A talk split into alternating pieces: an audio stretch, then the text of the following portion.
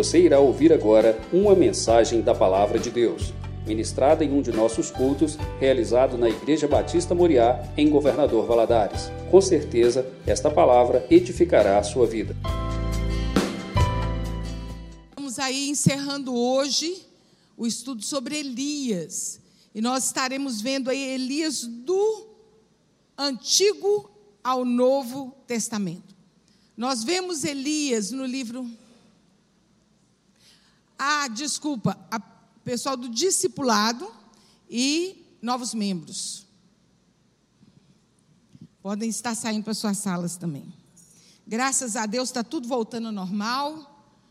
Nós estamos sem máscara, gente. Aleluia, né? Quero lembrar que quem não se sente confortável ainda de tirar sua máscara, né? É, é, é algo que nós vamos conviver por um tempo ainda. Alguns vão estar na liberdade de ficar sem máscara, outros ainda nem tanto. Então, graças a Deus que cada um pode estar fazendo do jeito que achar melhor para a sua saúde. Que Deus possa continuar abençoando nosso país, que nós possamos estar voltando, né? A normalidade aí. Então, vamos orar? porque Deus quer nos falar muitas coisas nessa manhã e que o Espírito Santo dele esteja à vontade no nosso meio, fale aos nossos corações, aqueles que nos ouvem em casa.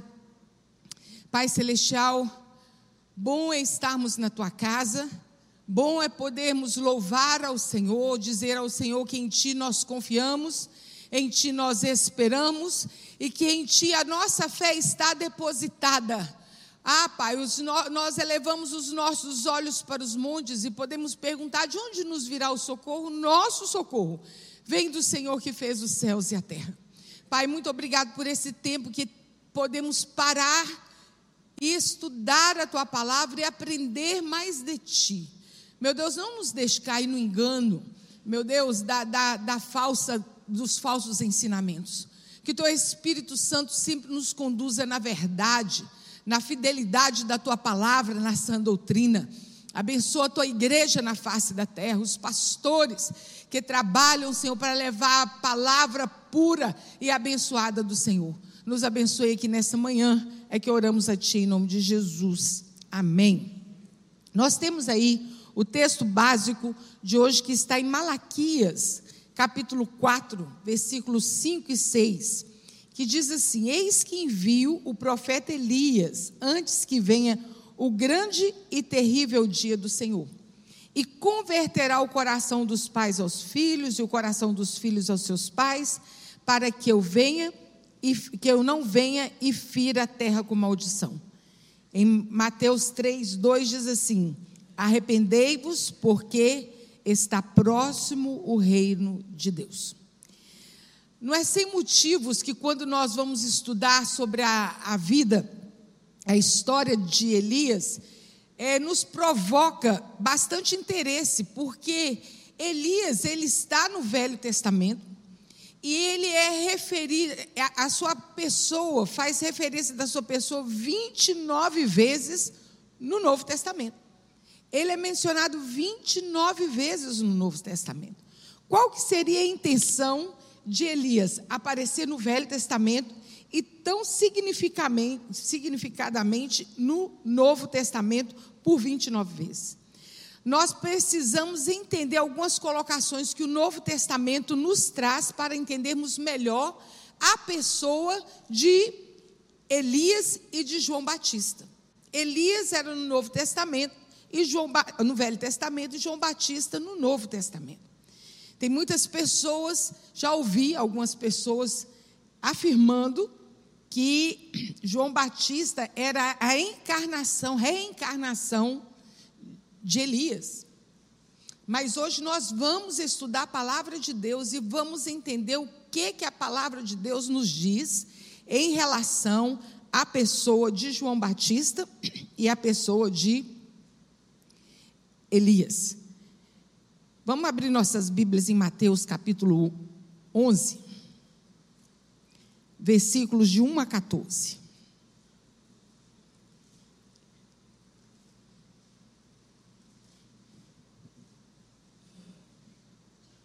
Mateus 11, de 1 a 14. Diz assim: E aconteceu que, acabando Jesus de dar instrução aos seus doze discípulos, partiu dali a ensinar e pregar nas cidades deles.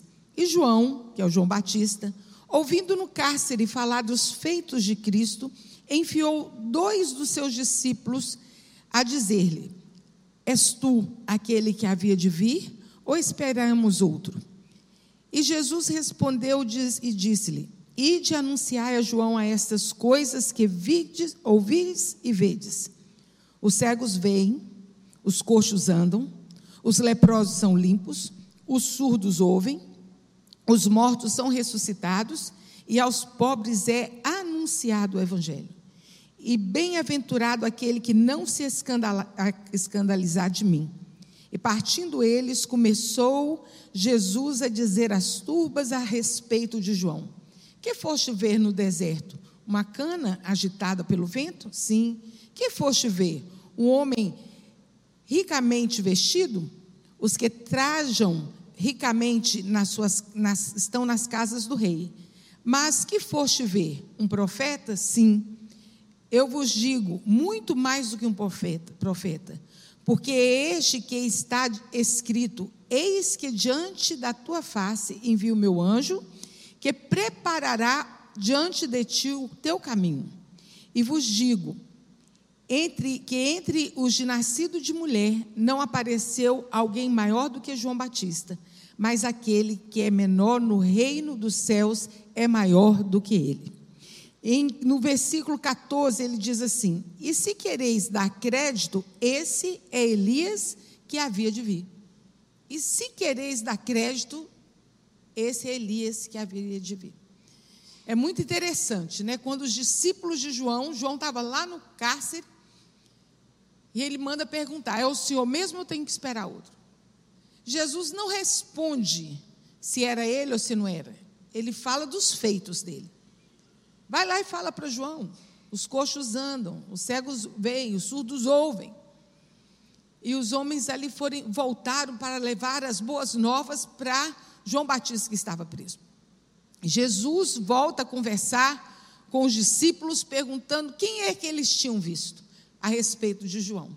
Quando ele chega no versículo 14, ele fala assim: Se quereis dar crédito, este é o Elias que havia de vir. Mas João Batista não era Elias ressuscitado. Ele assumiu o papel profético de Elias, ao enfrentar corajosamente o pecado e conduzir as pessoas a Deus. Malaquias, o qual nós já lemos, já havia profetizado que um dia um profeta como Elias haveria de se manifestar. Então eram as obras de João Batista, os feitos de João Batista é que chamavam a atenção. Na área de escatologia também há bastante especulação acerca da presença de Elias como uma das duas testemunhas de Apocalipse. Quando nós lemos Apocalipse, nós vamos ver que na grande tribulação nós teremos duas testemunhas enviadas por Deus para poder pregar também o arrependimento para as pessoas que aqui estiverem. Apocalipse 11, 3 diz assim: Darei poder às minhas testemunhas e profetizarão por mil duzentos e sessenta dias vestidas de pano de saco. Essas duas testemunhas apresentam a forte semelhança com Moisés e com Elias, os dois profetas mais poderosos de Deus. Nós podemos ver que através do poder de Deus, ele, Moisés lançou as pragas no deserto. As dez pragas no deserto. Pelo poder de Deus, Moisés tirou o povo do, da, da, do, da prisão do Egito.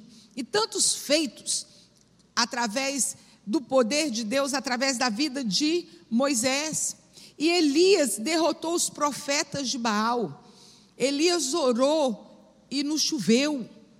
Quantos feitos esses dois homens aparecem ao lado de Cristo na sua transfiguração. Gente, essa passagem que está lá em Mateus capítulo 17, os irmãos quiserem abrir para poder nós estarmos lendo, é Mateus 17, a partir do versículo 1. Porque Jesus era o Filho de Deus encarnado. Jesus veio, ele nasceu, se fez como homem, mas ele era um ser divino. E nessa parte aqui da transfiguração, gente, eu fico imaginando Pedro, Tiago e João, o aperto que aqueles três passaram. Eles estavam sempre perto de Jesus, nos feitos de Jesus. E nessa hora, Jesus, tipo assim, vocês querem conhecer um pouco mais, na realidade, quem eu sou? E eles passaram esse aperto aqui. Vou mostrar para vocês, olha aqui. Seis dias depois, tomou Jesus consigo a Pedro, Tiago e João, seu irmão, e os conduziu em particular a um alto monte. E transfigurou-se diante dele, e seu rosto resplandeceu com sol, como o sol, e seus vestidos tornaram-se brancos como a luz. E eis que lhes apareceram Moisés e Elias falando com ele. E Pedro, tomando a palavra, disse a Jesus: Senhor, bom é estarmos aqui. Se queres, façamos três tabernáculos: um para ti, um para Moisés e um para Elias. Estando ele ainda a falar, eis que a nuvem luminosa os cobriu, e da nuvem saiu uma voz que dizia: Este é o meu filho amado, em quem me comprazo. Escutai-o. E os discípulos, ouvindo isso, caíram os seus rostos sobre os seus rostos e tiveram grande medo. E aproximando-se, Jesus tocou-lhes e disse: Levantai-vos e não tenhais medo. Erguendo os olhos, ninguém mais viram senão ao próprio Jesus. Foi uma, uma experiência espiritual extraordinária que aqueles homens tiveram. E Pedro, como ele sempre foi mais para frente, né, a gente estudando a vida de Pedro, nós vamos ver, ele rapidamente falou assim: vamos ficar por aqui mesmo, Jesus, o negócio aqui está bom demais. Nós vamos fazer três tendas. Uma para o Senhor, uma para Moisés, uma para Elias, e nós vamos ficar aqui.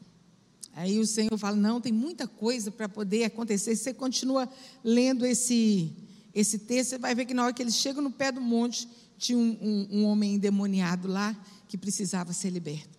E assim somos nós quando nós precisamos, nós temos experiências com Deus, somos cheios do Espírito Santo, mas era, é para nós sermos testemunhas do Senhor.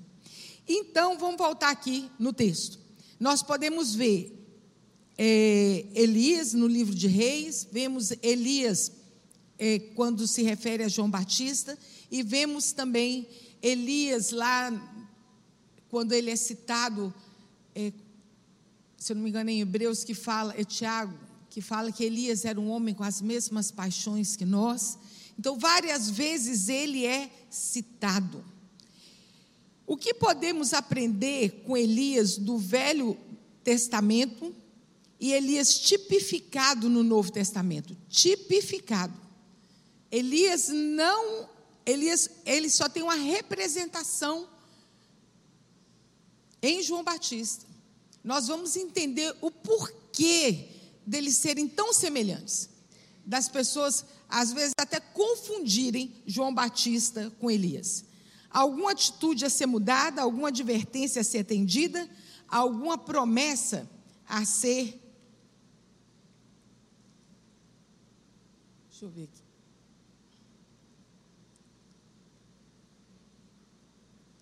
O profeta do plano e da promessa de Deus.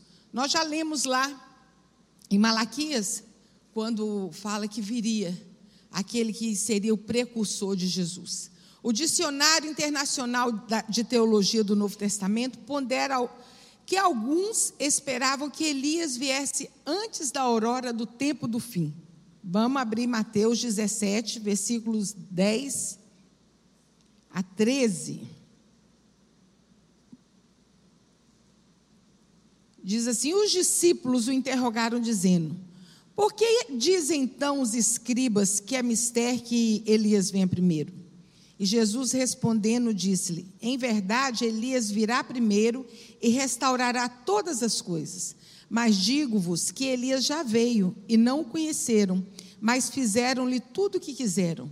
Assim farão eles também padecer o filho do homem. Então entenderam os discípulos que Jesus estava falando de João Batista. Era da pessoa de João Batista que Jesus estava ali se referindo. Jesus se referia a João Batista e não a Elias. João Batista havia assumido o papel profético de Elias, confrontando poderosamente o pecado. Como Elias condenava o pecado, João Batista também estava condenando o pecado e conduzindo o povo a Deus. Malaquias havia profetizado que haveria um Elias que se manifestaria. Vou ler o versículo de novo. Eis que envia o profeta Elias antes que venha o grande e terrível dia do Senhor. O que seria esse grande e terrível dia do Senhor?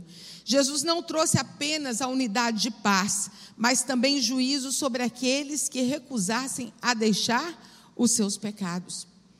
Quando Jesus veio e anunciou e falou o, o que era certo, o que era errado, trouxe divisão sobre muitas pessoas. É interessante que nós vamos encontrar algum, algumas vezes alguém perguntando assim: é, é, com a autoridade de quem que você está falando isso? Com a autoridade de quem que você está fazendo tais coisas? Aí nós pensamos assim, é claro que é com a autoridade de Deus, mas não era assim que aquele povo entendia. Por que, que eles fazem essa pergunta? Existia uma escola, uma escola normal para as crianças. As crianças de 6 até uns 10, 11 anos, eles tinham uma escola tempo integral. Eles aprendiam de Gênesis, o, o, o o Pentateuco, Gênesis, Êxodo, Levítico, Número Deuteronômio. Quando chegava aquele tempo ali que eles tinham terminado, existia tipo um vestibularzinho para eles passarem para outra etapa. Algumas, alguns não, não passavam e eles voltavam para aprender o ofício do pai. E os outros que passavam adiante nesse curso, eles iam estudar meio período e meio período eles tinham que aprender o ofício do pai, que foi o que aconteceu com Jesus. Passado esse tempo, quando eles já tinham estudado até o livro de Malaquias, aqueles alunos que se destacavam, vamos supor aqui está o Emílio, eu já era um professor da lei, eu ia chamar o Emílio para ele me seguir. Emílio, você vai me seguir. E aonde que o Emílio fosse visto comigo, ele, ele seria referido assim: aquele ali é o aprendiz da Viviane. E aonde o Emílio chegasse, falasse, fizesse qualquer coisa, ele estaria falando, fazendo qualquer coisa com a autoridade do meu nome. Por isso que as pessoas perguntavam para Jesus assim: é, em nome de quem que você está fazendo tais coisas? E aqui nós vamos ver que Jesus estava falando para o povo: arrependei-vos, da, da mesma forma que Elias falou, que João Batista falou, Jesus também falou, apresentou o pecado do povo, apresentou a questão do arrependimento, para que o povo se voltasse para ele. Então, por isso que a Bíblia fala sobre o grande e terrível dia do Senhor. Vai ser grande, mas vai ser terrível para aqueles que não se arrependerem. Vejamos duas verdades que jamais devem ser esquecidas pelos crentes, por nós cristãos. Deus tem um plano geral, completo e perfeito.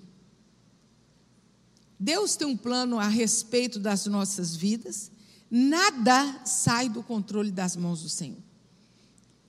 É muito interessante que tem, às vezes nós queremos pedir a Deus que Ele faça segundo o nosso querer, segundo a nossa vontade, segundo o nosso entendimento.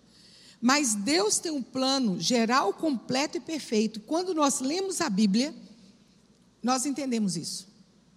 Nós entendemos que de Gênesis a Apocalipse tem todo um plano a ser executado. Havia um plano e o plano foi executado. Seja na pessoa de João, seja na pessoa de Elias que veio, seja na pessoa das testemunhas de Apocalipse, o Elias que virá, destaca-se o controle extraordinário do Senhor da história passada, presente e futura. A pessoa de Elias é um testemunho da soberania que Deus tem na história em Suas mãos. Nós podemos ver que todas as coisas, não é só essa a história de Elias, mas a história de todos os homens, nos aponta que é melhor confiar em Deus do que confiar em homens. É melhor confiar em Deus do que confiar em príncipes. É impressionante a matemática da Bíblia. Quando nós lemos, outro dia eu falei para os adolescentes essa curiosidade, que nós temos o maior livro da Bíblia, com maior, maior número de capítulos, que se encontra no Salmo 119. O menor livro, né, o menor capítulo, quer dizer, o menor capítulo é o Salmo 117. Se você contar do Salmo 119 até o último capítulo de Apocalipse, você vai encontrar 594 capítulos. Se você pega do, do Salmo 117 até o primeiro capítulo de Gênesis, você vai encontrar 594 capítulos. Aí entende-se que o Salmo, o livro do meio da Bíblia, é o Salmo 118. Quando nós somamos 594 mais 594, nós vamos achar 1188. Se a gente põe isso entre capítulo e versículo, você vai lá e acha 118, 8. Aí nós voltamos lá no Salmo 118, versículo 8, que diz: Melhor confiar em Deus do que confiar nos homens. Melhor confiar em Deus do que confiar nos príncipes. Deus sempre tem um controle de todas as coisas. É melhor sempre nós confiarmos no Senhor. A história da nossa vida, a, a história da nossa família, nós podemos confiar nele. Deus tem prometido e cumprirá as suas promessas. Quem esteve aqui quarta-feira, ou quem ouviu o, o, culto online, a Georgia pregou sobre isso, a pastora Georgia, que Deus sempre cumpre as suas promessas. A vinda de João Batista é um sinal maiúsculo do cumprimento das promessas de Deus. Essa história está lá em Lucas capítulo 1. Zacarias e Isabel eram pessoas, a Bíblia fala ali no capítulo 1, como que eles eram tementes a Deus, como que eles amavam a Deus, como eles serviam na casa de Deus com toda a inteireza do seu coração. Mas tinha uma coisa: eles não tinham filho. Eles não tinham filho. E aquilo pesava no coração deles, que era uma vergonha naquela época não ter filhos. Mas o tempo passou, o tempo passou. Isabel já não estava mais na idade de ter filhos. E um dia quando foi ter o culto lá no tabernáculo, João Batista, como sumo sacerdote, ele foi sorteado para entrar no, para, o, para a parte do Santo dos Santos, que o que tabernáculo era dividido no pátio, o lugar santo e o Santo dos Santos. E ele foi. Quando ele estava lá, apareceu um anjo, falou para ele que ele teria um filho e que o nome desse filho seria João. Duas coisas para ele praticamente possíveis. Primeiro era ter um filho. E segundo, colocar o nome do menino de João, porque não tinha ninguém de João na família. Como que ele ia colocar esse nome? E ele, no momento, ele não creu. Ele achou aquilo e o anjo não gostou dele não ter acreditado. Falou assim: então tá bom, você vai ficar muda até o dia que o menino nascer. E aí foi aquele negócio, ele saiu de lá já mudo. E aí nós voltamos para Isabel. A Bíblia, nesse capítulo, continua dizendo assim: que logo poucos depois, Isabel estava grávida. E ela, por cinco meses, ela ocultou, dizendo: Eu não sei se ela ocultou a sua gravidez porque ela estava envergonhada pelo fato de já ter, estar em idade avançada e estar grávida ou porque ela queria curtir aquela gravidez, só ela e o menino mesmo. Mas diz assim que por cinco meses ela ocultou, dizendo: Assim me fez o Senhor, no dia em que atentou em mim, para destruir o meu opróbio diante dos homens. Daquela alegria ela falava: Assim me fez o Senhor. Deus não havia esquecido dela. Deus não estava tentando assim, oh, você está aí, Isabel. Não, não foi assim. Mas Deus falou assim: é chegada a hora, Isabel. Para você, eu tinha um filho, eu tenho um filho que não vai ser somente mais um menino, ele vai, ele será o precursor de Jesus, aquele que anunciará, que preparará o caminho do Senhor. E é interessante que Maria, quando fica grávida, ela vai encontrar com Isabel, que era prima de Maria, e, e, e os dois celebram no ventre, um pula de um lado, outro pula do outro. Eles já estavam ali celebrando aquele encontro maravilhoso. Então, a vinda de João Batista é um sinal maiúsculo do cumprimento da promessa de Deus. Às vezes nós ficamos querendo apressar aquilo que, que nós tanto desejamos. Mas Deus às vezes está falando assim: espera um pouco, não é hora, não é tempo. Nós vemos essa história na vida de Ana. Né? A Ana chorava tanto por um filho, me dá um filho, senão eu morro, aquela agonia no seu coração. Quando o menino nasce, era um profeta profeta Samuel. Então vamos aguardar. Nós precisamos ter no Senhor santas expectativas daquilo que Ele vai fazer. Aquele que, que prometeu, é certo que cumprirá. Tanto o profeta João, como, com ministério semelhante ao profeta Elias, como a afirmação das testemunhas do Apocalipse, são evidências de que as promessas de Deus são sempre fiéis e cabalmente cumpridas. Meus irmãos, Deus é digno da nossa confiança. É, nós precisamos cuidar, porque devido à nossa limitação, por vezes nós vamos duvidar daquilo que Deus pode fazer. Nós somos muito limitados. Às vezes nós queremos limitar o agir, o poder de Deus, segundo aquilo que a gente crê. Ainda bem que Deus faz infinitamente mais do que nós pedimos ou imaginamos. Podemos depender dele e confiar em suas promessas para as nossas vidas. O profeta do arrependimento e do Messias de Deus Arrependimento, aqui está o ponto, aqui está a palavra-chave, tanto para Elias como para João Batista. Era o discurso de todos os dois.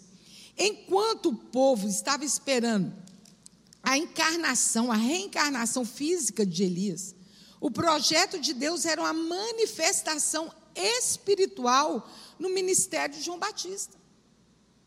Era manifestação espiritual. Assim como Elias pregava o arrependimento, João também veio pregando o arrependimento para todos. Não há sinais de outro profeta que atue tão decisivamente na condenação do pecado, na condenação da, alegria, da, da, da idolatria, na condenação da corrupção, como Elias e como João Batista. Nós já estudamos aqui sobre o rei Acabe, que ele se agradou da vinha de Nabote, o homem que tinha tudo. E ele foi lá e falou para Nabote que queria a vinha dele, queria isso, queria aquilo. E Nabote falou assim: Não, não posso vender. Isso aqui é uma herança dos meus pais. Eu não posso passar adiante, isso era lei. E Acabe fica todo emburrado, igual um menino mal criado. A mulher dele pergunta: O que, que você tem, Acabe? Ah, Nabote não quis me vender a vinha e tal. Ela falou assim: Pode deixar que eu resolvo. Nós tivemos aqui na escola dominical uma lição só sobre isso. E ela vai lá e dá um jeito de matar Nabote e tomar a vinha dele. E Deus manda Elias falar com Acabe. E ele diz assim: Eis que trarei sobre ti o mal. Gente, foi uma profecia terrível sobre a vida de Acabe. Meus irmãos, não fica preocupado demais quando as pessoas se levantam contra você, não. Nós temos um Deus que tudo vê e que trabalha por nós.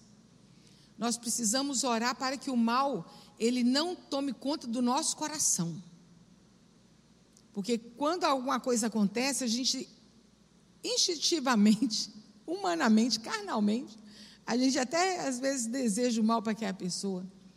Vamos orar por ela, né? Jesus falou para a gente orar pelos nossos, até pelos nossos inimigos.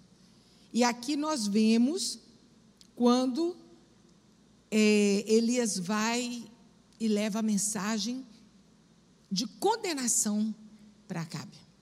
A sorte é que Acabe se arrepende e o negócio não ficou tão feio para lado dele. Quem quiser estudar isso, depois está lá em 1 Reis, capítulo 21. Depois nós vamos ver quando Elias faz um desafio aos profetas de Baal. Oh, o negócio é o seguinte: nós vamos resolver que hoje quem que é o Deus verdadeiro quem que é o Deus falso. Pode fazer aí um altar. O Deus que mandar fogo do céu é o Deus verdadeiro. E ali o povo, gente, o povo sempre foi gente, sempre foi povo, né? Tem um buchicho, você pode saber, eu não sei se tem um, se esse povo era pior do que Valadarense, Valadarense. Acontece uma coisa, quando se assusta, está aquele povão ali no meio, e assim esse povo foi para ver o que estava acontecendo. Eu sei que Elias aproveitou a reunião daquele povo e fala assim: Até quando cocheareis entre dois pensamentos? Até quando você vai ficar pensando em qual Deus que você vai servir, se isso é certo ou se isso é errado? Ele fala: se o Senhor é Deus, seguiu. Se Baal seguiu. Mas não fica lá pecar e pelar, não. Lá em Apocalipse, quando fala sobre a, as sete igrejas,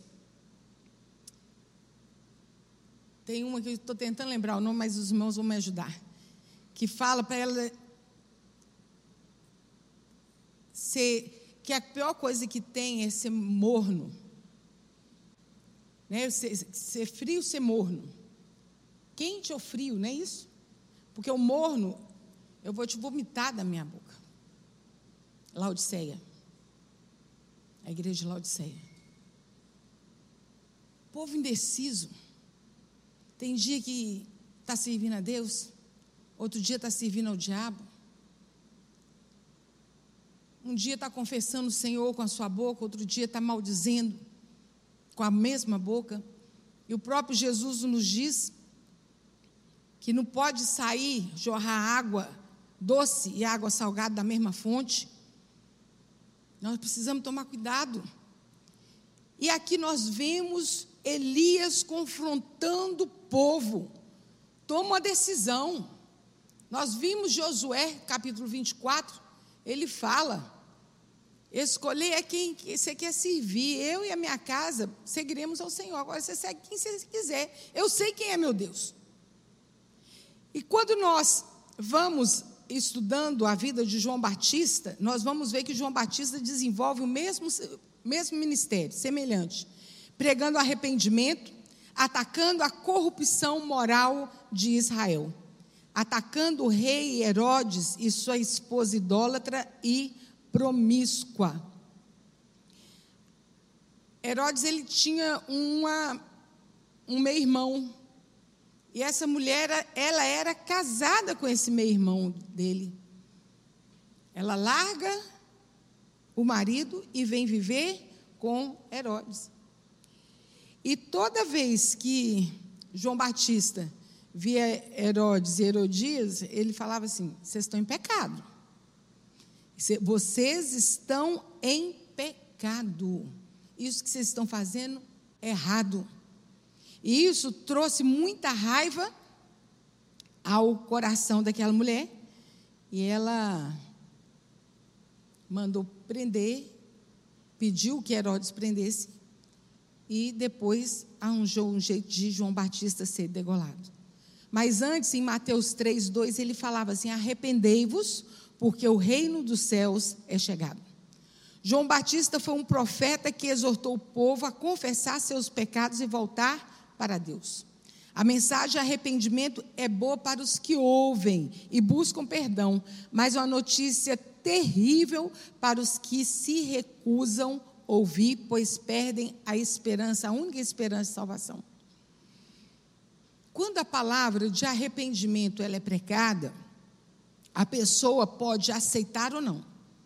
Se você aceita, você fica mais tranquilo, você fica feliz, saiu aquele peso do pecado da sua vida. Mas quando você não aceita, não dá ouvido à palavra de arrependimento, vou falar uma coisa: ser, vão ser dois pesos. Um porque você pecou, outro porque você não arrependeu. Porque você sabe que você continua no erro. A palavra de arrependimento vem. Talvez possa acontecer um momento de você pecar e não ter noção que pecou. De tão normal que está a prática do pecado. Mas o Espírito Santo de Deus, através da palavra, através da canção, através de uma pregação, através da palavra de alguém, vai trazer você, olha, que você fez foi errado.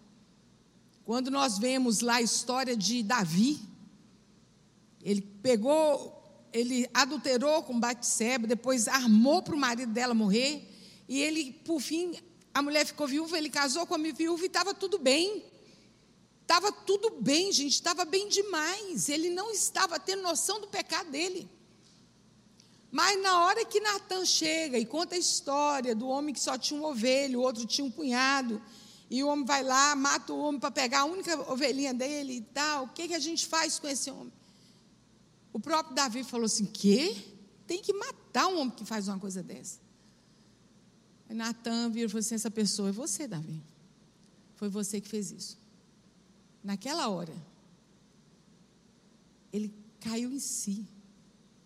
Aí você vai lá no Salmo 51 e lê o pedido de o arrependimento de Davi, o pedido de perdão Renova em mim, Senhor, a alegria da salvação. Cria em mim, Senhor, espírito reto. E vai pedindo a Deus perdão e renovação. Vou falar uma coisa, meus irmãos. Nós não ficamos, nós temos o Espírito Santo de Deus, nós temos a palavra do Senhor. Nós não ficamos no pecado enganado. Nós podemos ficar no pecado porque estamos gostando dele.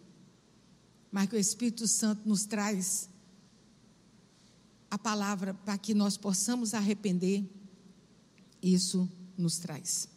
Não podemos é, mais viver na prática do pecado. Não podemos viver mais na prática do pecado. O pecado na nossa vida tem que ser acidente. Ai, meu Pai eterno. Oh, Jesus, tem misericórdia, eu errei. Me perdoa, me limpa, me ajuda a sair desse momento. Cuidado com a pregação que está existindo aí hoje em dia o tal da hipergraça. Você vem a Jesus como está e continua como está, porque Jesus é bom. Jesus é bom. O sangue de Jesus Cristo, ele nos purifica de todo o pecado e o Espírito Santo nos leva a viver uma vida de santidade. Não existe esse negócio de nós, só porque nós falamos que confessamos Jesus, continuarmos na prática do pecado. Não existe isso. Infelizmente, hoje tem igrejas que tem anunciado esse engano para o povo. O tal do não tem importância, não tem problema. Lá no inferno vai ter uma ala só de para os crentes não tem importância. Gente, vamos parar de brincar com a vida espiritual. O Senhor nos chamou para vivermos uma vida em santidade. A tragédia, conforme o próprio Senhor Jesus, é que os judeus esperavam tanto por Elias, como esperavam por um messiânico político, e não identificaram João Batista como o Isaías havia anunciado. Mateus 3,3 diz assim: Porque este é o anunciado pelo profeta Isaías que diz: Vós que clama no deserto, preparai o caminho do Senhor e endireitai as suas veredas.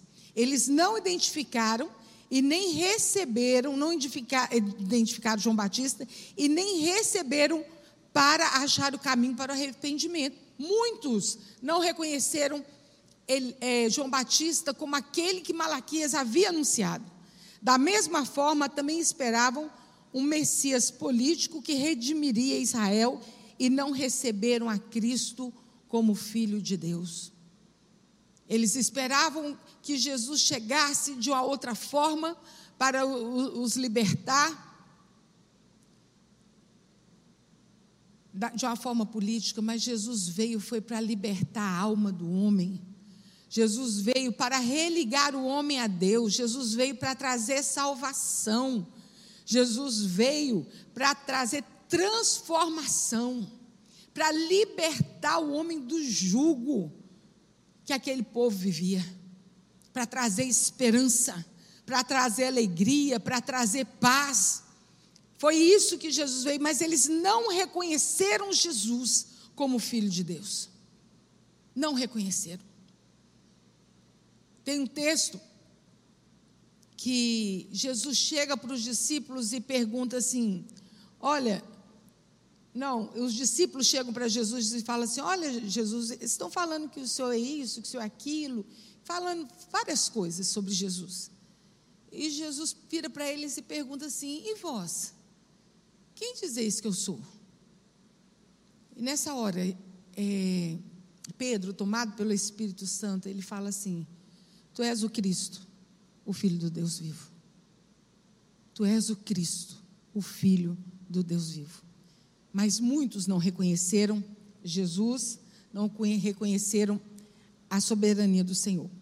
O profeta da fé e da providência de Deus. Elias também é conhecido como homem que crê em Deus e experimenta em seu ministério a intervenção providente do Deus verdadeiro. No Novo Testamento destaca essa marca em sua história, que está em Lucas capítulo 4, 25. Em verdade vos digo que muitas viúvas existiam em Israel nos dias de Elias, quando o céu se cerrou por três anos e seis meses, de sorte que toda a terra houve grande fome. Lá em 1 Reis 17, 8 a 16, não vou estar lendo, mas conta-se a história de que Deus manda Elias na casa dessa viúva. Era tempo de seca, era tempo de fome. Ele chega, pede um pouco de água, depois ele pede um pouco de, de farinha, e ela fala assim: Olha, eu só tenho isso aqui. Eu e meu filho, nós vamos comer e nós vamos morrer. Ele falou assim: Não, você pode fazer um bolo para mim, pode preparar uma, uma comidinha para mim, que vai dar certo. E aquela mulher creu na palavra do profeta. E a Bíblia nos conta que, enquanto Elias ficou ali, aquela mulher, o menino e Elias comeram da farinha e do azeite que não acabaram na botija. Esse filho dessa mulher depois ele tem um mal súbito, morre, Deus usa Elias para ressuscitar aquele, aquele menino. E Deus providenciou todas as coisas. Nós vimos também quando ele vai ficar à beira do, do rio, enquanto tinha água, e os corvos traziam comida, carne para Elias, para ele se alimentar. O homem que experimentou de providência de Deus e realizou milagres através da ação do poder de Deus e sempre reconheceu a soberania de Deus. Devemos lembrar-nos das palavras duras de Jesus às multidões. Vocês me procuram porque viram milagres? Houve a multiplicação dos pães, a primeira. Meus irmãos, vamos pensar sério aqui. Se tivesse naquela primeira multiplicação do pão e peixe, hoje Jesus multiplicou. No outro dia você ia voltar sozinho? Você ia trazer seus vizinhos, sua família. Vamos lá, tem um moço que multiplica pão e peixe. E quando Jesus vê aquela multidão toda, Jesus dá uma palavra dura: vocês não me procuram pelo que eu sou, vocês me procuram por aquilo que eu possa fazer. Nós queremos em milagres, mas nós nos chegamos ao Senhor não é atrás somente de milagres. Nós precisamos buscar o Deus milagre antes de todas as coisas. O Deus que tudo pode, o Senhor das nossas vidas. O maior milagre que Deus tinha para fazer na nossa vida, Ele já fez. o que o Senhor tinha para fazer na nossa vida, Ele já fez. Ele mandou o seu filho Jesus para morrer por nós naquela cruz, para que através daquele sangue derramado, os nossos pecados fossem purificados e que nós tivéssemos uma nova aliança com o Senhor. Hoje nós vamos ter a ceia aqui. É através da nossa no, dessa nova aliança, nós temos livre acesso diante do Pai e nós somos cordeiros com Jesus. Meus irmãos, o que Jesus, o que Deus tinha que fazer por nós, ele já fez. O que nós ganhamos, o que ele faz por nós é bônus, é misericórdia. Mas a maior ação de Deus por nós foi enviar seu filho Jesus. Ele tem o controle da história nas suas mãos.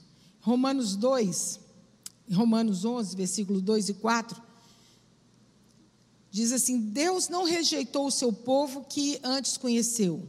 Ou não sabeis que a Escritura diz de Elias, como fala Deus contra Israel, dizendo: Senhor, mataram os teus profetas e derribaram os teus altares, e só eu fiquei e buscam a minha alma?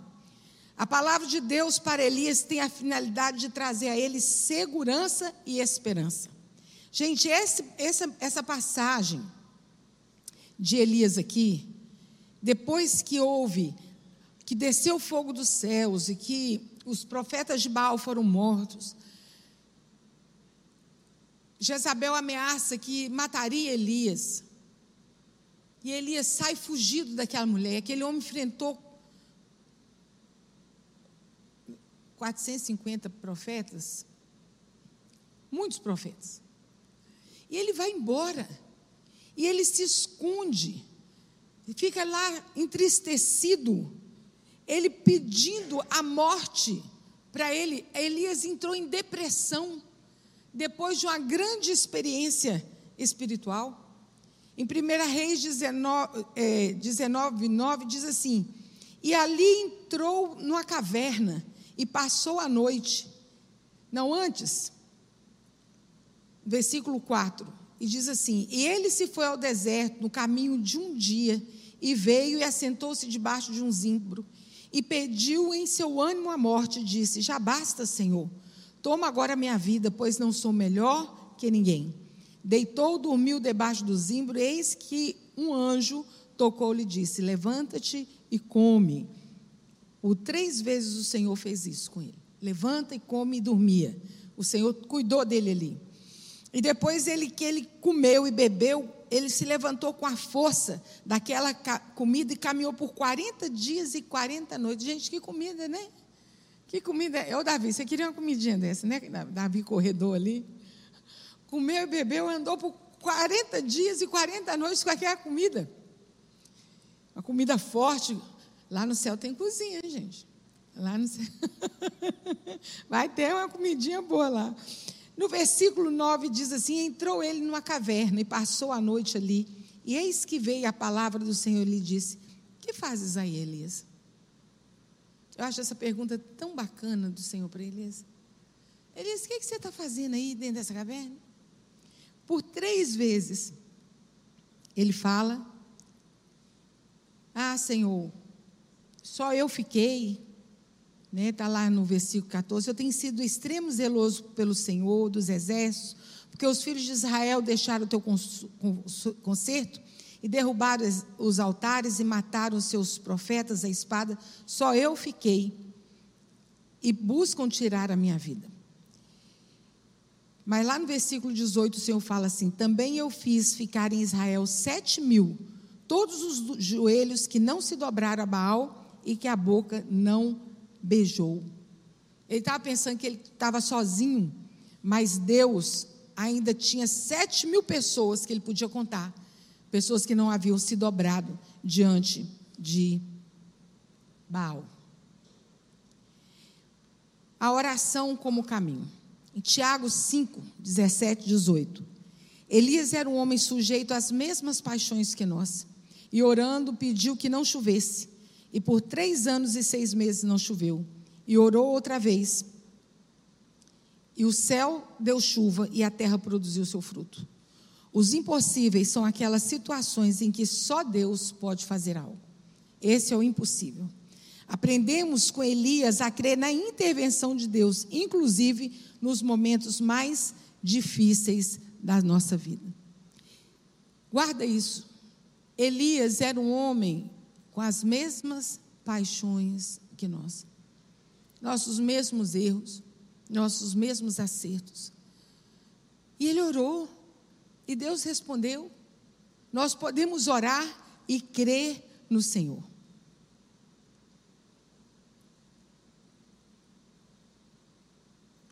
A história de Elias faz parte de toda uma estrutura muito comum que a Bíblia já que a Bíblia geralmente que na Bíblia geralmente chamamos de já e ainda não. O Messias já veio. Jesus já veio? Já veio. O Messias já veio, mas há um sentido em que aguardamos o Messias. Porque Deus amou o mundo de tal maneira que mandou que enviou o seu filho único para que todo aquele que nele crê não pereça, mas tenha vida eterna. Jesus já veio. Mas há o sentido que nós aguardamos o Senhor voltar. Porque assim como um relâmpago que sai do Oriente e se mostra no Ocidente, assim há de ser a vinda do Filho do Homem. Porque ao ressoar da última trombeta, com alarido e com voz de trovão, não, e com a trombeta de Deus, descerá dos céus, o Senhor Jesus descerá dos céus com alarido e com a trombeta de Deus. Os mortos em Cristo ressuscitarão primeiro. Depois nós, os que estivermos vivos, encontraremos com Ele entre as nuvens e assim estaremos para sempre com o Senhor. Ele já veio e ele virá. O reino já veio, mas ainda aguardamos uma nova dimensão do reino. O reino de Deus é o Senhor Jesus reinando dentro de nós, nos nossos corações e ele virá novamente e reinará sobre a terra. Já gozamos a vida eterna, mas ainda estamos para tomar posse da vida. Estamos nesse mundo, mas nós não somos deste mundo. Já vivemos a santa expectativa de estarmos para sempre com o Senhor. Teve uma vez que me chamaram para orar por uma senhora. Essa senhora já estava seus últimos dias de vida. E era um sofrimento. E eu lembro que eu orei por ela e pedi a Deus que ela pudesse contemplar a glória do Senhor. Como Estevão fez, aconteceu com Estevão. Estevão estava sendo apedrejado, e quando Estevão olhou, Estevão, eu não sei se ele sentia ainda alguma coisa.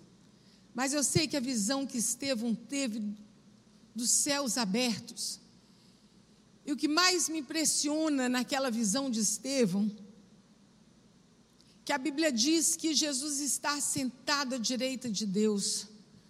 Mas quando Estevão estava olhando para o céu, a Bíblia diz que Estevão via Jesus levantado. Jesus estava em pé para receber Estevão.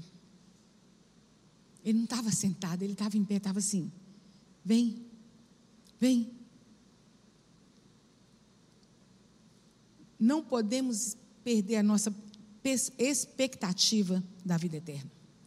Mais do que um questionamento histórico, o princípio que fica estabelecido na Bíblia é que somos chamados ao arrependimento, reconhecimento da presença soberana do Messias e busca de uma vida santa. Essa era a mensagem de Elias no Velho Testamento, de João Batista no Novo Testamento. E tem que ser a nossa mensagem todos os dias enquanto nós estivermos aqui. Não só o nosso arrependimento, mas aqueles que estão ao nosso redor. Amém? Que Deus possa, espero que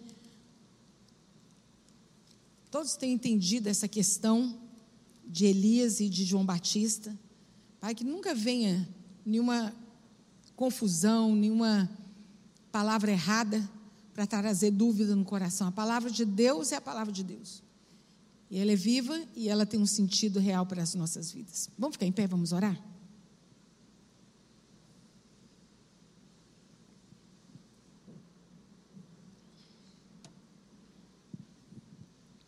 Pai Celestial, nós estamos aqui, Senhor, com nosso coração aberto para dizer ao Espírito Santo do Senhor que nos convença sim do pecado que nos traga o arrependimento daquilo que precisamos arrepender, que a nossa vida, Senhor, possa estar alinhada com os planos do Senhor para nós.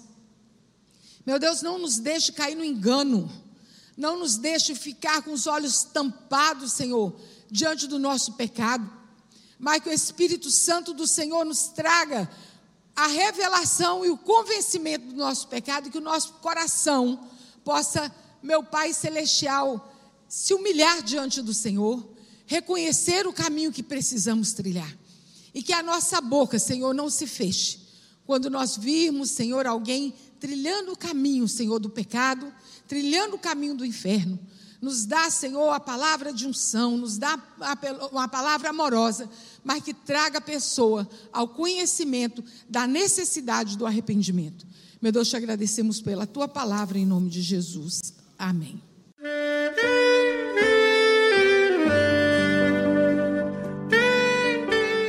Querido amigo, Deus se interessa por você.